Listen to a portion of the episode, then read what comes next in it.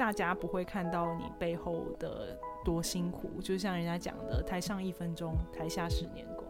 在这个过程里面，其实你要付出非常多的努力，你才可以让大家看起来是毫不费力的。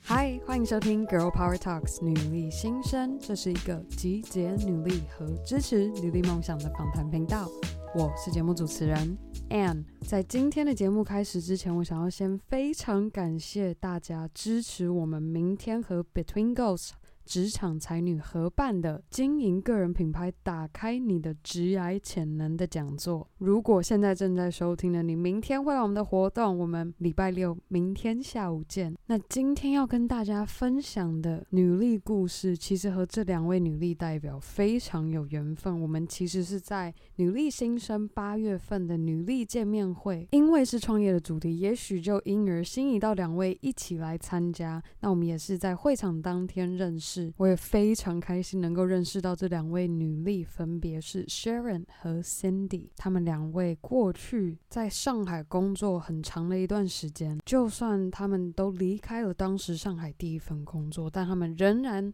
保持联系。也没想到这个同事的缘分，今天 Cindy 和 Sharon 成为 Zesty Kombucha 康普茶品牌的共同创办人。那在这边也跟大家分享一下，我其实上周才和朋友约在乐子餐厅的 diner 吃饭，然后就有人说，啊，他们有 kombucha，然后结果我一看那个 kombucha 康普茶那个牌子，上面就写着 Zesty，我都替 Cindy 和 Sharon 感到超开心，然后其实心里也在想着。哇，他们什么时候已经跑到乐子餐厅来了？那当然，除了乐子餐厅以外，其实都还在陆陆续续和更多餐厅，甚至是连南港的鸟屋书店都有 Zesty 的出没。今天我们就来好好听听 Cindy 和 Sharon 分享他们打造这个康普茶品牌的女力故事。人生活在世上已经有很多压力，如果你再把别人对你的话语也是一种加注在自己身上的东西的时候，你这个人会喘不过气来。所以有时候适当就是要放下，就说哦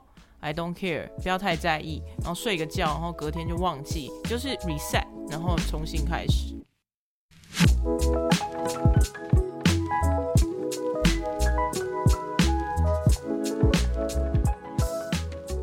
首先，在我们切入今天 Sharon 和 Cindy 创业故事之前，两位你们在学时分别是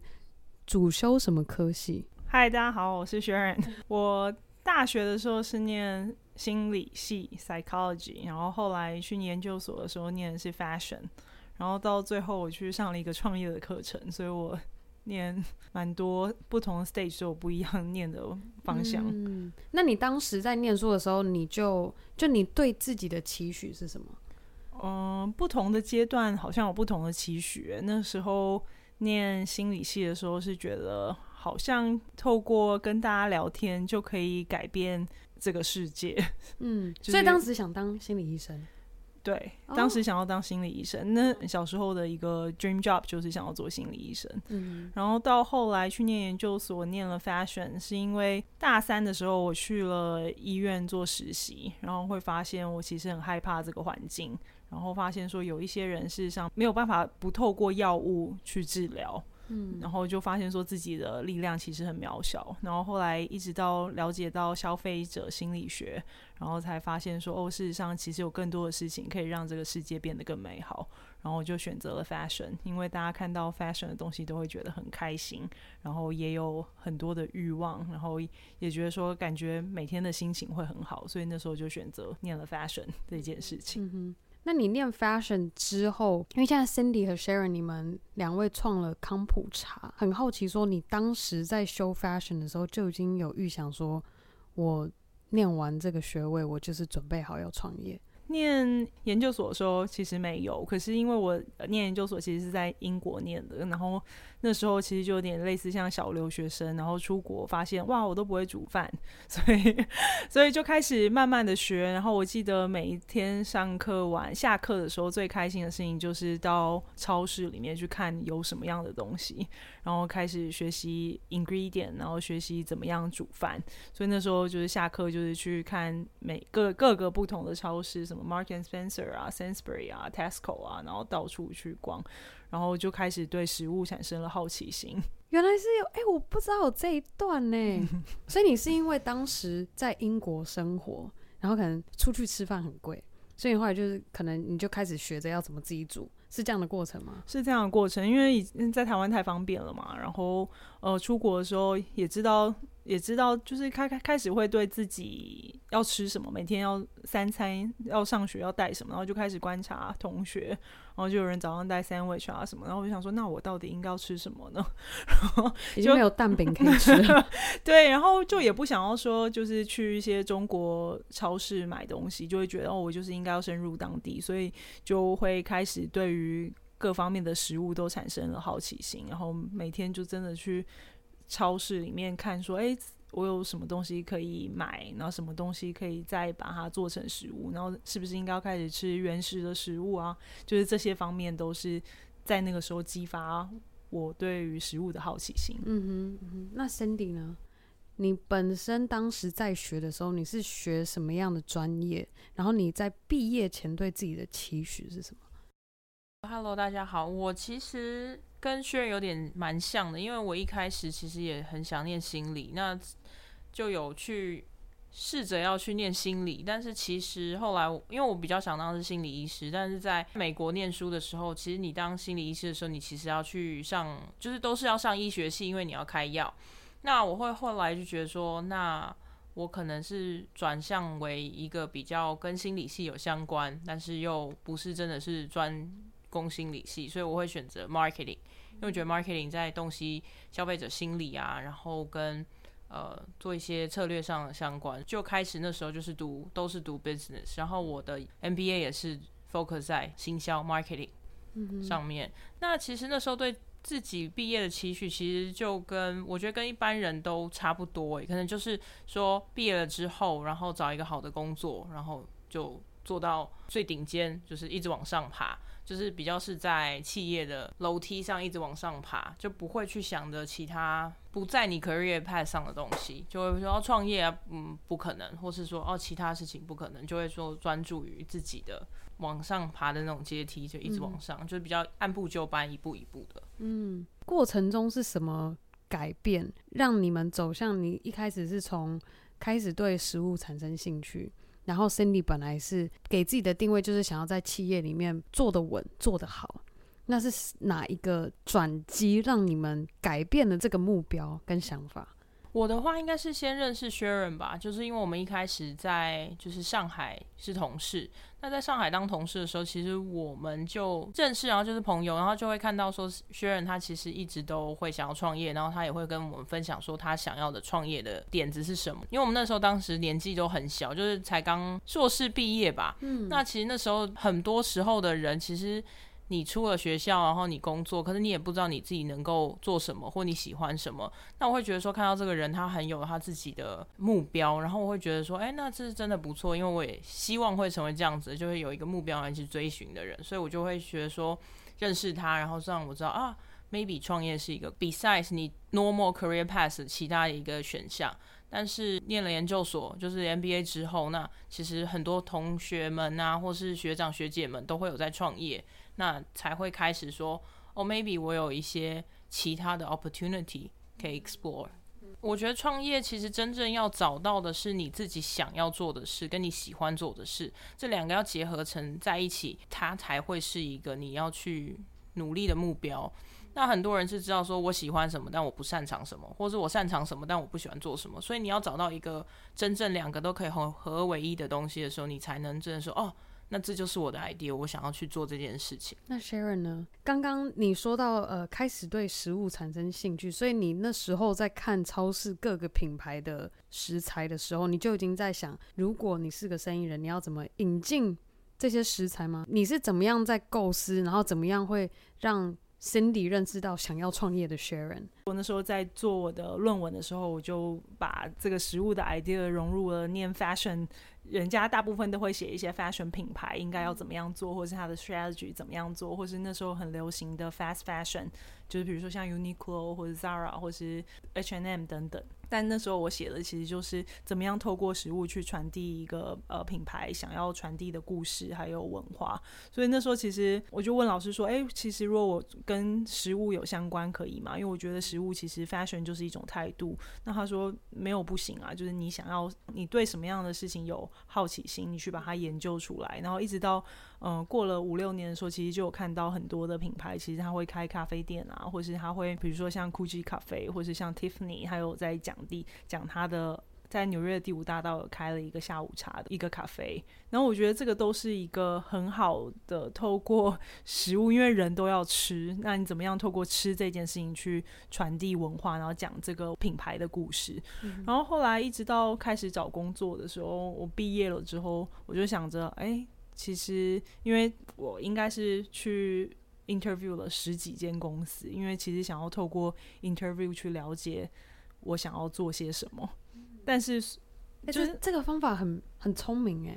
对，我觉得我那时候也真的蛮聪明的。可是 自己说，不是不是不是，因为因为你如果要去透过一一份工作再去了解，我觉得有点太慢。但是我觉得透过那个时候，我真的是大概给自己大概两个月的时间。没有一个人毕业知道自己要做些什么。我可能念心理系，然后念 fashion，但我实际上面我要进入到哪一间公司的什么样 position，其实我也不清楚。那你当时的策略是怎么？你怎么规划？你有没有哪几个？关键的问题会问这间公司，让你可以来自己评估说，诶，这个工作适不适合我？首先，我当然会问他的工作内容，然后还有问公司的文化。我就纯粹是觉得我要做哪一个行业，我会比较开心。首先，先选择行业，然后再来就选择 position。嗯，就我是要做采购好呢，采购好像可以买很多的东西，然后很喜欢购物，对，很喜欢购物。然后还是我应该去做通路好呢？通路好像可以接接触到很多不同的人。然后我是不是第一份工作，我应该是要选择，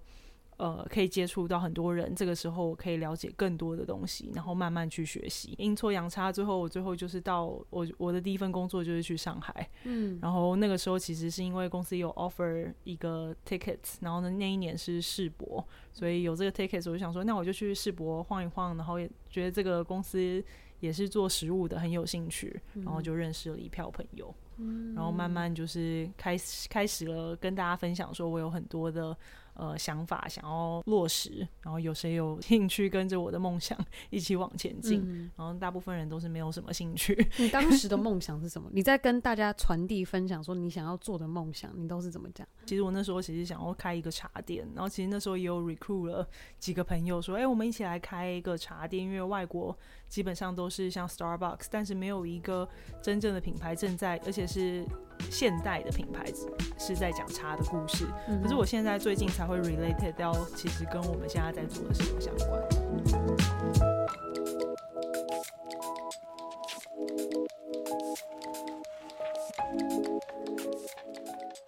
当时想要号召伙伴们一起创业的 Sharon，原先计划想要开一个茶店，和今天成为 ZST 共同创办人的 Cindy，又是如何被 Sharon 说服，两人最终决定一起合作创业，打造一个康普茶的品牌。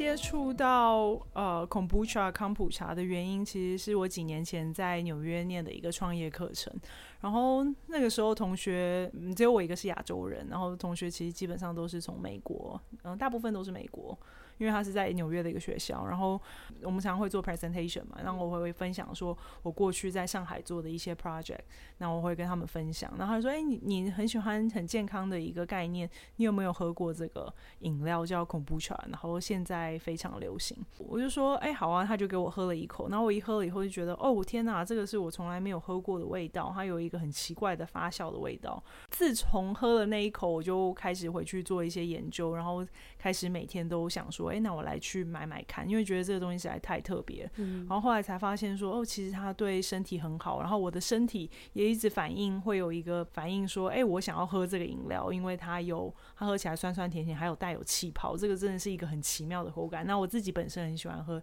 气泡水，但是它是有风味的。就是在做研究，研究到我跟 Cindy 讲说，哎、欸。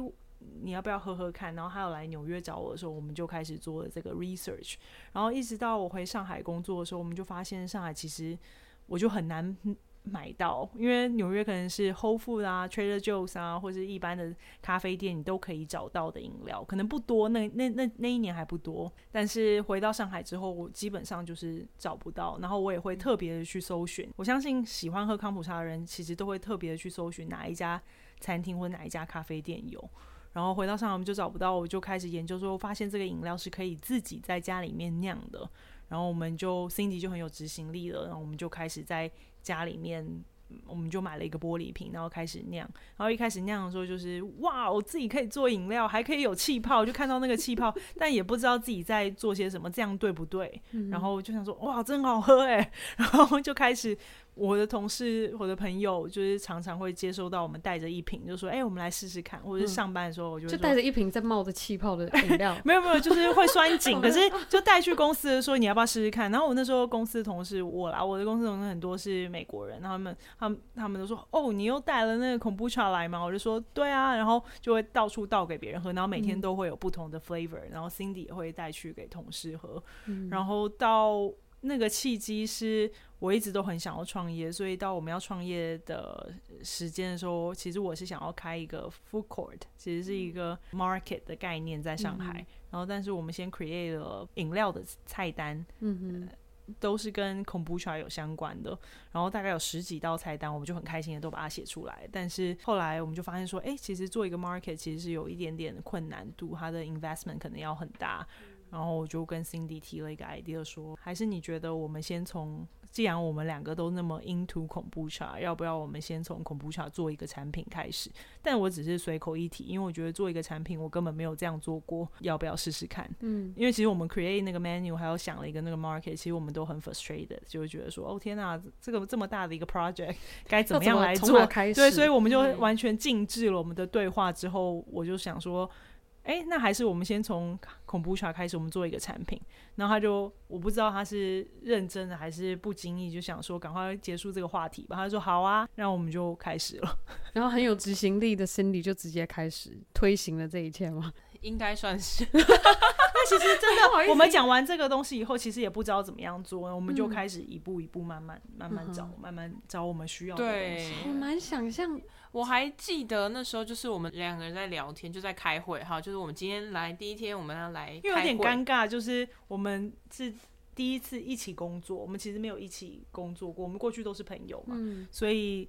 一开始开会的时候，想要两个人都互相要想要展展现自己的专业的感觉，但事实上，这事实上那个对话就因为很空嘛，我们第一天就是没有工作了，然后两个人都没有工作，然后两个人就在讨论，然后。就想说那应该怎么办？然后现在应该展现互相，我很好奇，互相展现自己的专业，这是什么样的情境？就我会讲我的 idea，然后会跟他分析分析说，哦，我们这个怎么做怎么做，因为我对于餐饮是比较有经验的嘛。对他对他比较有经验，那我就会跟他讲 business 那种分析，就是哦，那好，如果你要做这个东西的话，你要什么什么东西？那你要给我这些 number，然后我可以帮你 calculate 一些东西，就是一些这就是一个完全完全很尴尬的一个过程。然后他想要展现他的专业。我也想要转现我的专业，但是但是 in the meantime 我们要推进事情嘛？对，不是就是就是两个人在互相讲，但是完全就是其实我们两个都没有 idea，然后就想说 哦，那到底应该怎么办？然后就那一场就就是那个早上好像就还蛮尴尬，然后 后来他就提了这个 idea，然后我就想说好哎、欸，那我们就先从这里做，因为我想说，其实我有这个 idea 是因为过去做餐饮，其实我还蛮比较熟悉，然后我也想要做一个完全。不一样的事情，因为就我很喜欢求新求变，我也想要做一个你跟我都不熟悉的领域。就我觉得这有点像是，就是越难的事情我们越想做，可是我会想不会想要做一个我过去熟悉，可能他不熟悉，但我只要跟他说，我就觉得这样很无聊。而既然两个人要创业，两个人应该都是从零到一的一个过程，然后互相把自己的 input 再放进去，而不是那种很不熟的时候就讲说我有什么 idea，你有什么样的，就是你应该要给我什么样的东西，就是那有点类似比较多是那种 challenge。可是如果是从两个人都从不会的事情从零到一，所以我们就决定说，哎，那我们一起来学习，一起把事情往前进，就这样。你刚刚说你们两个是听到这件事情越困难，你们越有就是兴趣，甚至是会兴起想要来接受这个挑战。那我很好奇，说你们过去从 Zest 这个品牌开始正式上市在贩售之后，你们这一段时间走下来有没有印象非常深刻的一个经历？就那一件事情的经历提醒着你说。往后我们持续经营 ZST 都要记得这一刻。有哎、因为其实我们的虽然我们产品才一年多，然后可是前置作业我们做了很久，我们其实在一年半的时间都在前前置作业准备，然后才上市。那有非常多的故事讲。如果你提到这个的话，我就会想到，就是因为我们一开始其实坦白来讲，产品做产品就是说起来简单，但是其实是非常难的一件事。所以我们在做产品的第一件事，可能就是找工厂。那我们就会开始接触很多不一样的工厂，然后去认识不一样的人，然后得知才会知道说我们我们现在的产品会需要适用哪一种工厂，然后。一些其他的事情，那在这认识很多人的过程中呢，我们就遇到了一个比较算是饮料界的前辈，那他就有请我们吃饭，然后告诉我们就是一些就是做饮料前应该要做些什么事。那他在得知说我们想做的事情的时候，他说：“哦，康普茶，如果你真的要做康普茶的话，你不能让他做未杀菌的，因为如果你做未杀菌的话，你可以做，但是你的公司。”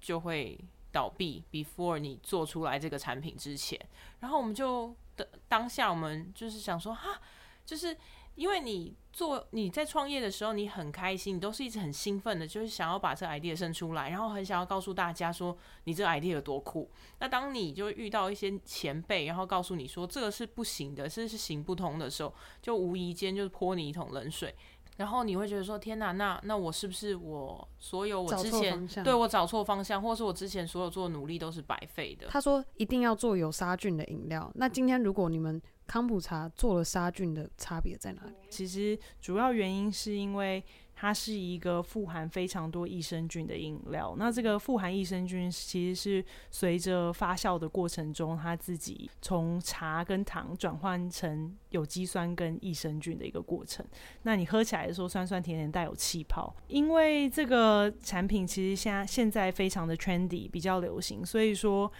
大家会有各自。不同的品牌会有各自不同的处理方式，就像我刚才讲到，它其实是一个富含益生菌，所以产品经过杀菌之后，就像你一般买到的饮料，其实都是经过杀菌。那它要经过杀菌，其实是要帮助让这个产品变得更安全。那它同时间杀掉菌种以后，你其实里面是没有含富含任何的益生菌了，因为你都经过高温把它杀菌掉。那可是你你杀过菌之后，你所有的成本可以降得更低。第一个事情就是你在运送过程中未杀菌的，你其实是必须一定要用冷藏来运送，因为它其实是需要让菌种去做休眠，在冷。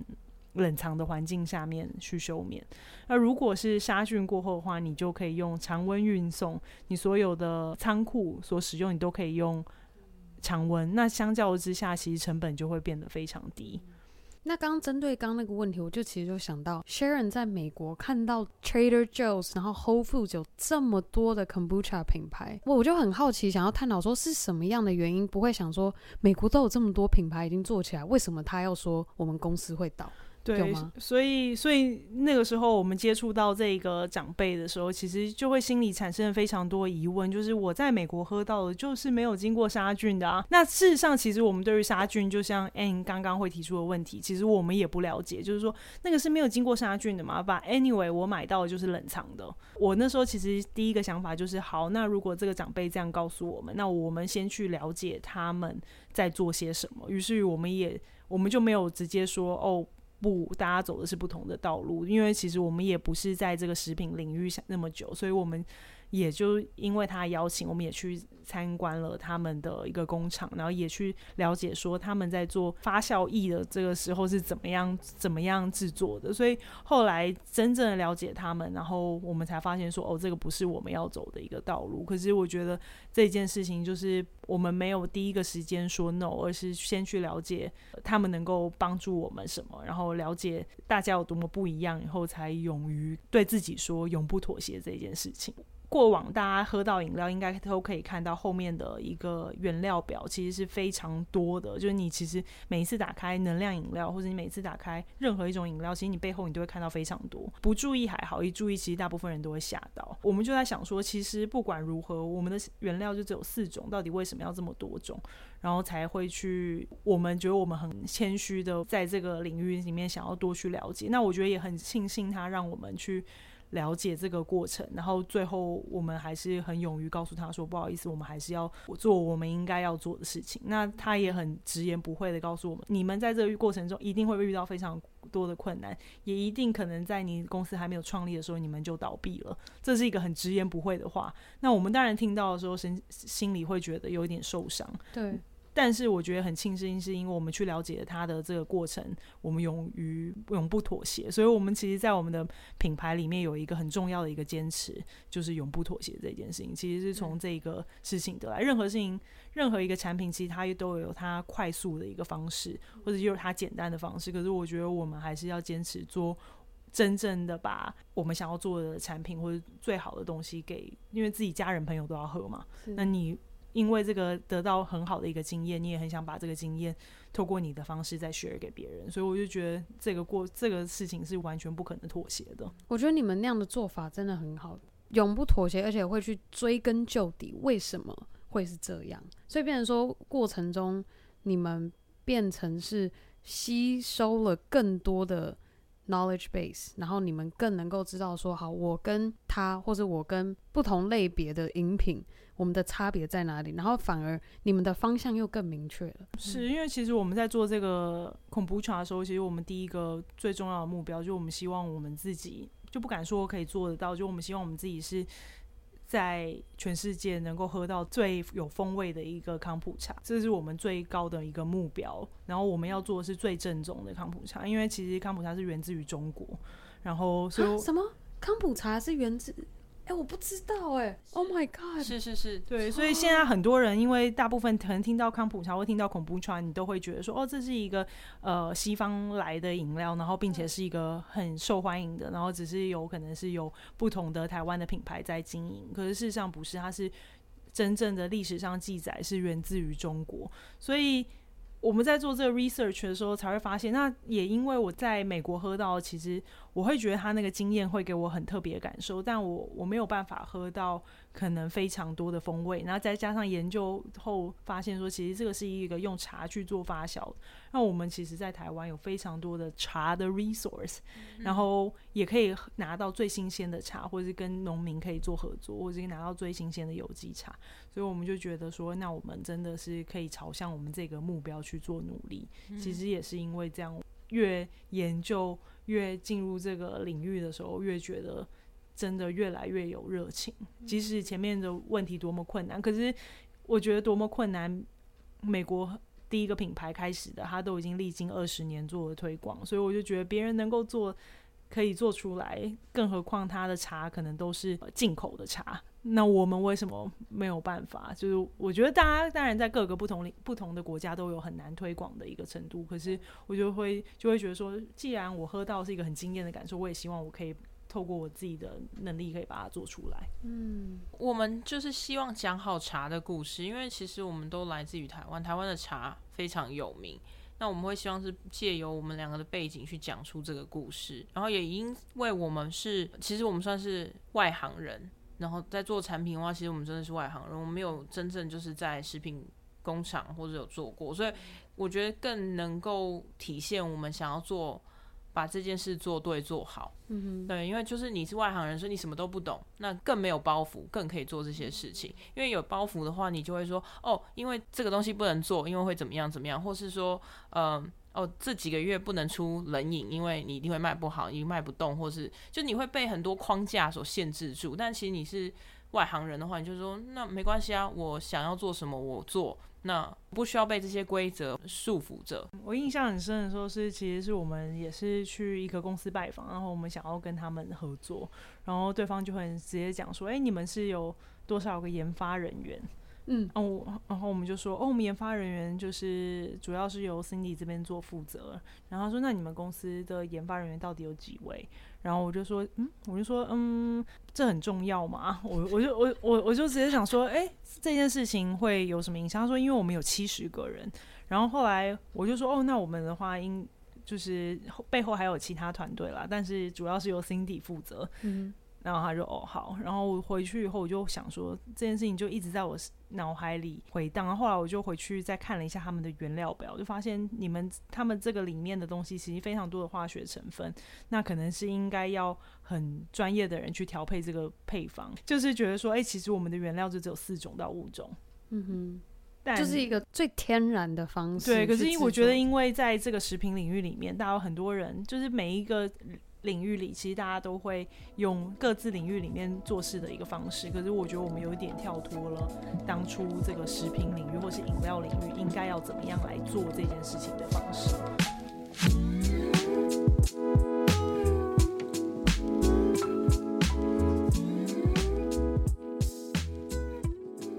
我个人其实真的非常的敬佩 Sharon 和 Cindy，两人决定一起投入各自的时间资源和过去的所见所学，在听着他们第一年所经历的这些点点滴滴，便让我好奇，想要听听他们分享，他们有没有发现自己开始创业之前和开始创业之后，看着自身仍然相同或是很大的不同的地方是什么？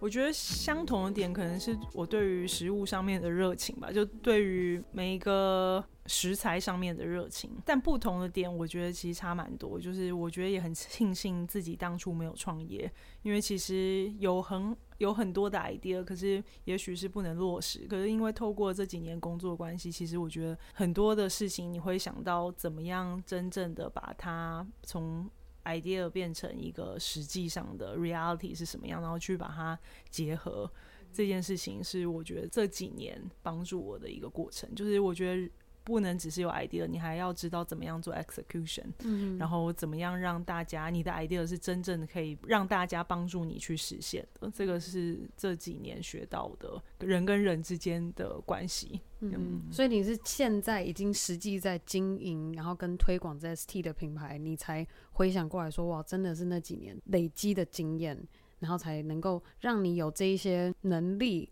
可以知道说好，我碰到这个该怎么处理，做到哪一个阶段，那下一个阶段该做些什么事情？你有一个大概的方向，知道该怎么走？有，其实就是第一份工作在旺旺嘛，然后后来我去了 Green Safe，就是它是一个上海的有机的餐饮，那它是一个 Farm to Table 的一个概念，然后。应该是说，其实是在这一段有机餐饮的这个是我学最多的，因为每天有不同的，你有气候的问题，你可能你的蔬菜没有办法种得出来，然后要怎么样做到 farm to table，真的是大家吃到是最新鲜。我觉得这一段的时间，因为它的变化性最多，所以让我学到人没有办法决定所有的事情。就是你有很多的变化，是你必须要去能够 sacrifice。每天有非常多的事情，其实会去阻挡你这个事情的前进。但是你要前进，你应该要怎么样来做？所以我现在就可以很多时候可以接受很多的变化，但是我还是可以去持续的往前进，就不会说因为受限一个问题，你就可能这件事情就不能做了。整个一路的过程而来，都有很多的事情会让你变成现在的自己。嗯。那你刚刚讲到说那种突发情形啊，刚刚好切到这个，刚刚好切到这个点，你们有没有一个什么样的碰到什么突发状况，或是碰到什么你反应不过来的一个问题，你们会怎么样去做对策？我们其实就有遇到问题，因为其实我们品牌呃 Zesty 这个品牌其实创立在去年呃的七月份，所以像今年在一月份的时间，其实就有 COVID，就是现在我们的产品是可以在台湾。已经在做推广了嘛？但是其实这不是我们原来的 schedule。其实我们的 schedule 是明年才会进台湾。那本来今年是要计划，本来今年其实我们是上海，正是我们要稳定的一年，嗯，就是因为我们去年刚刚上市。那虽然说我们现在其实还算是还蛮稳定，但是其实今年有非常多的很好玩的计划都在上海。哦、嗯，然后但是因为 COVID 的关系，我跟 Cindy 回到了台湾，但是有疫情，所以如果回去。一回去再回来，那可能就是一个月不见了。对，所以我们就在一月的时候决定，我们今年要深耕台湾这个市场。所以这有点类似像因为一个疫情，但是我们得到了很多意想不到台湾这边的收获，嗯，但是上海也同时被牺牲，嗯，因为其实今年我们要进广州跟北京，嗯，那就会落到了明年，嗯。所以就是我觉得在一月份的时间点，我们掐的很很好，就是把这个事情做一个决定。嗯哼，嗯哼，我觉得很不简单呢。那 Cindy 呢？你觉得刚刚听这样 Sharon 分享他这一段，你自己在本来从来没有想过要创业。当时的自己，然后跟现在跟着 Sharon 一起正在经营 ZST 的你，最大的不同跟还看得到有相同的地方是什么？呃，我觉得最大不同的地方可能是，我觉得执行力，就是我觉得就是因为我们是读那个 MBA，所以就是你会读很多商业的书，比如说零到一，你要怎么从零升到一？我觉得通常别别人来看的话，会觉得说哇这个很难，但是你真正做下去的时候，你就会是真的很难，但是 但是但是你做完。之后你就会很有成就。我觉得在这个创业的过程中，就是真的很多都是零到一，就是从来没有过，然后到我们去想，然后我们去真正执行，然后。成真就是就是一直要靠这些努力。之前都是在工作，那工作的话，你就会说我是员工，所以我就会说我要有基本的休息时间。但我在休息时间的时候，你不要打扰我。但是我上班时间都可以用，就是你会分得很细。你在工作上，我觉得这是很多可能一般人都会。那因为我们之前的工作都是你会要加班很晚，或者你要加班。每天都要 on call，所以你会觉得说，我需要跟公司，我需要一个 work-life balance，嗯，我希望把工作跟生活分开。那现在我就学到说，其实你真的没有办法分开，你只能说你去 enjoy 你的 work，然后再 balance 你的 life。对、嗯，就是你不可能就是说我就是切的很干净，所以六点之后你就不要打给我，或者我就不用工作了。可是不行，现在就是创业，你就是一直都在 on。那所以就是说，在这样的过程中，会觉得说，哦，已经不是员工的心态，就是整个完全超脱了。嗯、那你会觉得说，现在做 Zesty 对你们而言不是一个工作，会吗？你们会怎么看？我觉得不算是工作、欸，哎，康普茶它是一个很健康的饮品，那我们会希望是推广。这健康的东西，而不是说我们在卖一个产品。我觉得是推广一个健康的文化。然后我觉得，因为也也有遇到，就譬如说，因为其实二零二零年有很多不幸或是令人悲伤的一些消息，嗯、就是一些名人的、哦、名、就是、对大自然也是、嗯、名人的猝死也是。那我会觉得说，对于一个推广，我我就是想要觉得说，这是一个健康的东西，我希望大家都很健健康康。对，就是一个健康的生活态度，更追求你做这件事情的意义。是什么？就不是单纯因为这一件工作或这一个工作职务内容是什么去做它，你会更讲求说做这件事情背后的促使你推动的这个理念跟你的初心是什么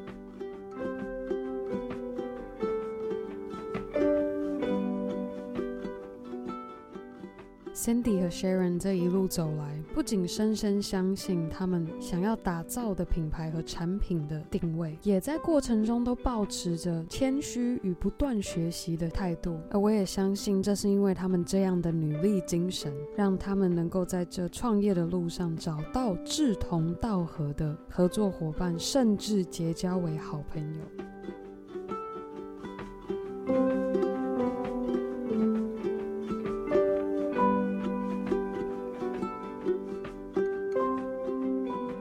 在上海的 market 做推广，那他们刚好也在，就是 Stone 的团队其实也在那个同一个市集，就在我们隔壁摊，就是其实我们是各自不同的摊主。Stone 是一个很厉害的一个啤酒品牌，它是从 San Diego San Diego 来的。San Diego 是一个非常有名的品牌。嗯。那他们在上海有一个旗舰店。那不管就是，其实在上海是这样，就是你不管是任何一个大品牌、小品牌，你其实都会有很多参加市集的活的的经验。一方面是推广自己品牌，另外一方面就是交很多的朋友。那我们其实那个时候，因为是我们初创品牌的开始，让我们有很多东西其实想要做研发，然后刚好因为他们在。现场，然后我们就有看到他们有一个啤酒桶，我们就想说，哎，那如果我们也用这个设备，那我们就去，我就请 Cindy 去拍了一张照，因为我在顾摊位，然后 Cindy 就偷偷摸摸的去拍一张照，然后正好就被 Stone 的那个时候他是 bar manager，酒水的对酒水负责人，那、嗯、他是负责顾 Stone 那个摊位的，他是酒水负责人，那他就刚好看到，然后。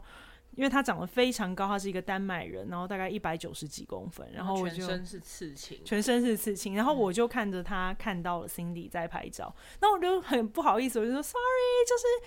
嗨，然后我就想说，那聊聊天，就是你要不要喝喝看我们恐怖串？然后我就是说，哦，我们是想要拍，因为我们也在做研发。我觉得很直言不讳讲。那我也其实就是觉得他可能是 Stone 的工作人员，嗯、或是来打工的。就我只知道他全身都是刺青，然后很高。然后，然后我们就开始就很不好意思。然后后来我就请他来喝。那其实有喝啤酒，很多都很喜欢 IPA，或是很多那种 OG 就很喜欢 IPA。他就会说，No No，恐怖串是一个。他感觉让我觉得他讲的是觉得这是给女生喝的，或者是说这个有点太酸，他就讲说这个。我国外都做的非常酸，然后我就千拜托万拜托，就说不然你喝喝看。就他一喝了以后，就眼睛就发亮，就说哦，这是他喝过最好喝的 Kombucha。那我们得到这个 feedback 的时候，我们两个人就尖叫，就 Oh my God！就是我偷你想要偷拍你的东西，居然还得到你的反馈，就觉得太开心了。然后我们就我就说哦，我们一直都很想要跟 Stone 合作，然后有没有没有没有没有还没有机会碰到。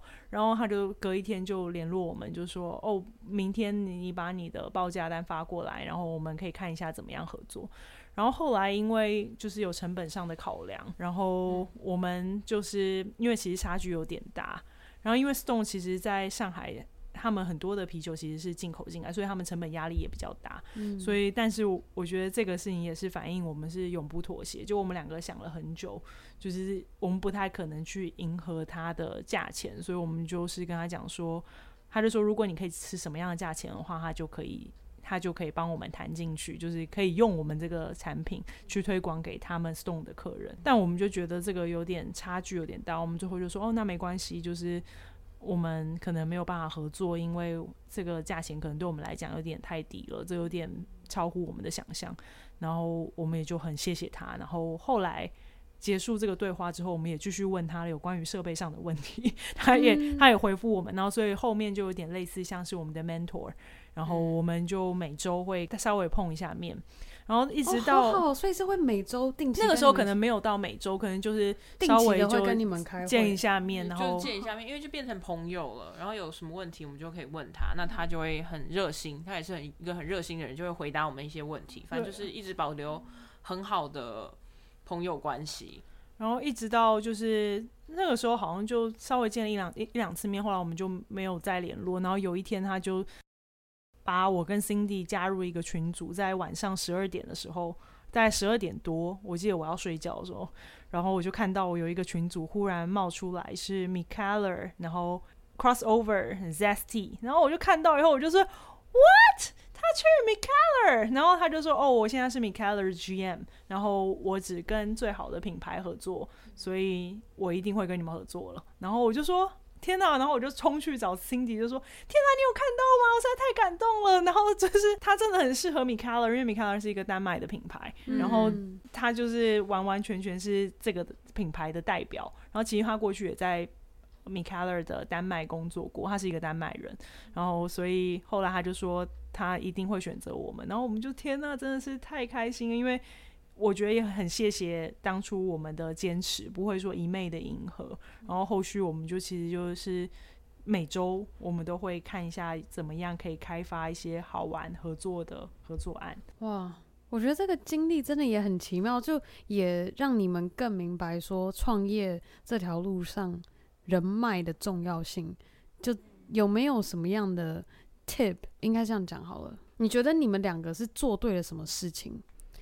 让他会想要当你们的 mentor，而且还他换了一间公司之后还想到 ZST 这个品牌，没有说做对或怎么样，我们就是坚持我们自己的理念，然后我们的产品也是很好，所以就是说我觉得这样才能有共鸣，因为他知道我们的产品好，然后我们又是一个非常就是真的是想要做好件好做好一件事的人，所以当他想到康普茶的时候，他就第一个会想到我们。所以还是回到那个永不妥协。因为其实刚刚 Ann 提到人脉这件事情，其实对我们来讲，我们从来不去经营。应该怎么讲？就是其实对对我来讲，我我觉得我们公司的理念是我们不会去妥协一件事情。那我们。最重要的目的就是把我们自己的产品做好。我觉得产品做好之后，很多事情是会随之而来的。那你把你的理念跟你的 vision 去分享给大家，其实有些人喜欢你的人就会喜欢你，不喜欢你的人就会不喜欢你。所以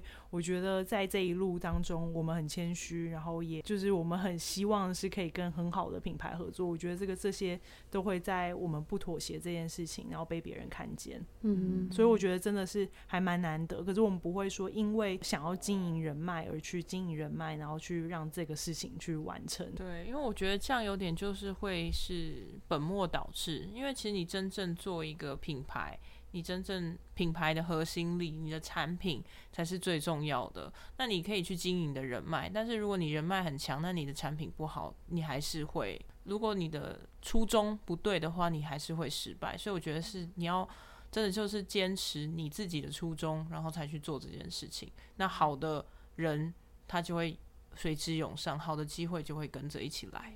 我讲一下我们最近合作的一个案例好了，就是我们我们的呃产品进去鸟屋书店，就是你现在在鸟屋书店，鸟屋的南南港店，你可以喝到康普茶，跟你可以一边看书。因为其实去过鸟屋书店的人应该都知道，就是他们其实是一个你可以在里面点咖啡，然后你还可以。坐在那边一边看书，那会有这一个合作案例。就你如果去南港鸟屋南港店，你可以看到那个收收银台旁边就有一个我们的冰箱。其实我们谈这个合作案也谈了非常久的时间，但我们其实。一开始，我我对鸟屋书店我自己本身就非常喜欢。就我们去东京的话，我们都一定会去看他们的店，也觉得他们创造的一个美好生活方式是我们很向往的。可是从来也没有想过我们的品牌可以跟他们合作。我觉得这也算是我们今年很大的一个 highlight 吧。然后呃，在谈这个过程里面，其实我们是直接跟日本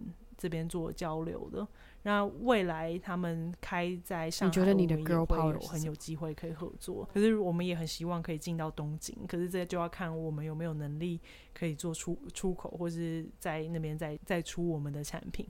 但是。我觉得一个事情就是，我们跟日本人在做交谈的时候，我觉得我们大家秉持的都是他们很 humble 的在跟我们学习，我们也很 humble、很谦虚的在了解他们所有在传递的给消费者他们所谓的鸟屋的文化，真的很很谢谢他们帮忙，也很谢谢他们就是喜欢我们品牌的理念，我们才得以进去鸟屋书店，大家可以喝到康普茶，然后也可以一边看书这一件事情。就是我们目前今年很大，那你刚刚说到说你很坚持，你自己在碰到关卡的时候，你都怎么鼓励自己坚持下去？创业的过程中，很多人会跟我们讲一些负面的东西，那我觉得就是听听进去，但是不要放在心上，不要去在乎别人想什么，你只要在乎自己要做什么，其实才是重点。所以就会因为这样而去鼓励自己说，哦，就不用听太多，然后前面的关卡或是怎么样有。Negative 的事情的话，就是 follow 自己的初衷，然后一直坚持的走下去就，就就会达成。人生活在世上已经有很多压力，如果你再把别人对你的话语也是一种加注在自己身上的东西的时候，你这个人会喘不过气来。所以有时候适当就是要放下，就说哦，I don't care，或是不要 care 这些事情，不要太在意，然后睡个觉，然后隔天就忘记，就是 reset，然后重新开始。哦，好喜欢哦，我喜欢这个。那 Sharon 呢？其实。大家不会看到你背后的多辛苦，就像人家讲的“台上一分钟，台下十年功”。那我觉得做一个品牌或做一件事情，其实都是这样。所以我的 Girl Power 应该是说，你其实你要在路在这个过程里面，其实你要付出非常多的努力，你才可以让大家。看起来是毫不费力的。我跟 Cindy 常常在讨论，或者我们在做一件事情，我一定会让希望让这个事情是可以做到百分之一百二十。那大家看到的时候，可能才会是百分之九十，就是你才会看到九十分。所以，我我觉得任何一一个事情，其实它的 detail 都要，尤其是在做品牌这件事情，它的 detail 你要非常的注意，因为一不小心可能会放大好多倍。所以其实我们都会希望说，做任何事情我我一定要把这个事情做到一百二十分，大家看起来才会是接近满分的这个数字。所以我们在这个过程中一直都在学习，然后一直都在看怎么样可以更精进。所以这个、嗯、这个 girl power 的话，其实会听起来很辛苦，可是确实是你要做一个事情，你要把你自己的的热情要能够发挥到极致，你这个事情才有可能别人会来帮你嘛。可以听得出来，为什么 ZST 现在已经可以在这么多地方看得到？真的，我觉得你们真的很棒。现在 Cindy 跟 Sharon。你们两位在女力新生上面作为女力代表，在分享你们的故事。那你们有没有心中有这样子的朋友，然后你们也想要推荐他来节目上分享他的故事？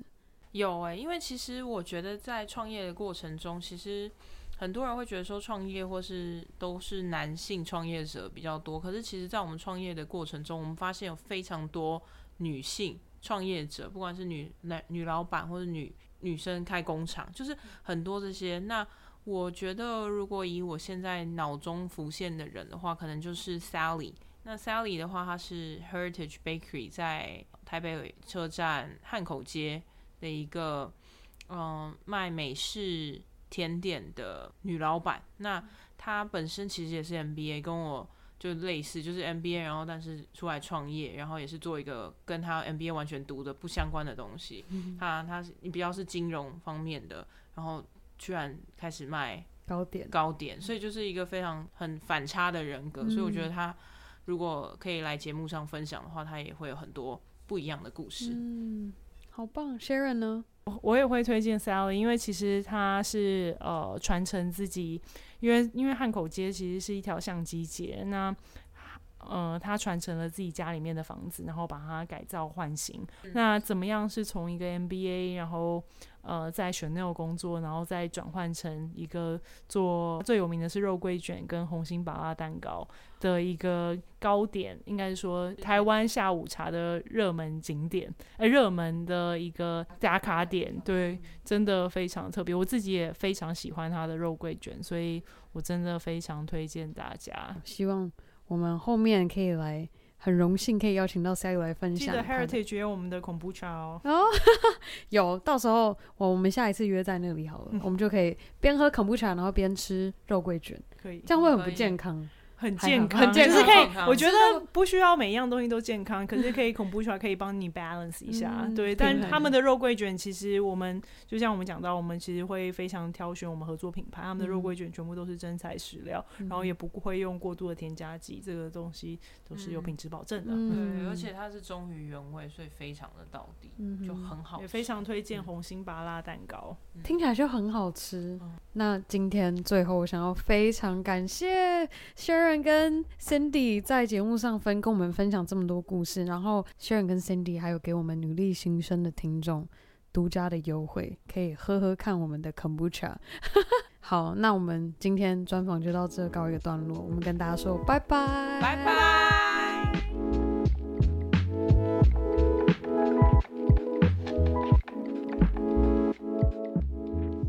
好啦，以上就是我和 Zesty Kombucha 康普茶品牌的共同创办人 Sharon 和 Cindy 的女力故事分享。希望正在收听的你和我一样被 Cindy 和 Sharon 的故事感动。就算刚开始这个新的计划、新的挑战，身为门外汉，他们仍然勇敢的坚持和努力的付出，为他们心中所看见的梦想和目标前进。那最后。你也想要和我一样来享受一杯 Zesty 好喝的康普茶，千万别错过 Cindy 和 Sharon 给我们女力新生的听众开的独家优惠折扣。你可以在我们节目的详情中找到 Zesty 的官网，线上订购输入 G R L P W R T A L K S。就可以获得我们独家的现折一百优惠。那最后的最后，我想要再次非常感谢每周定时收听《Girl Power Talks》女力新生的你，千万别忘记，你可以在任何地方订阅和分享我们的节目，无论是在 Apple Podcast 上帮我们打星和留言，又或是直接在 IG 动态上标注 Girl Power Talks 的账号，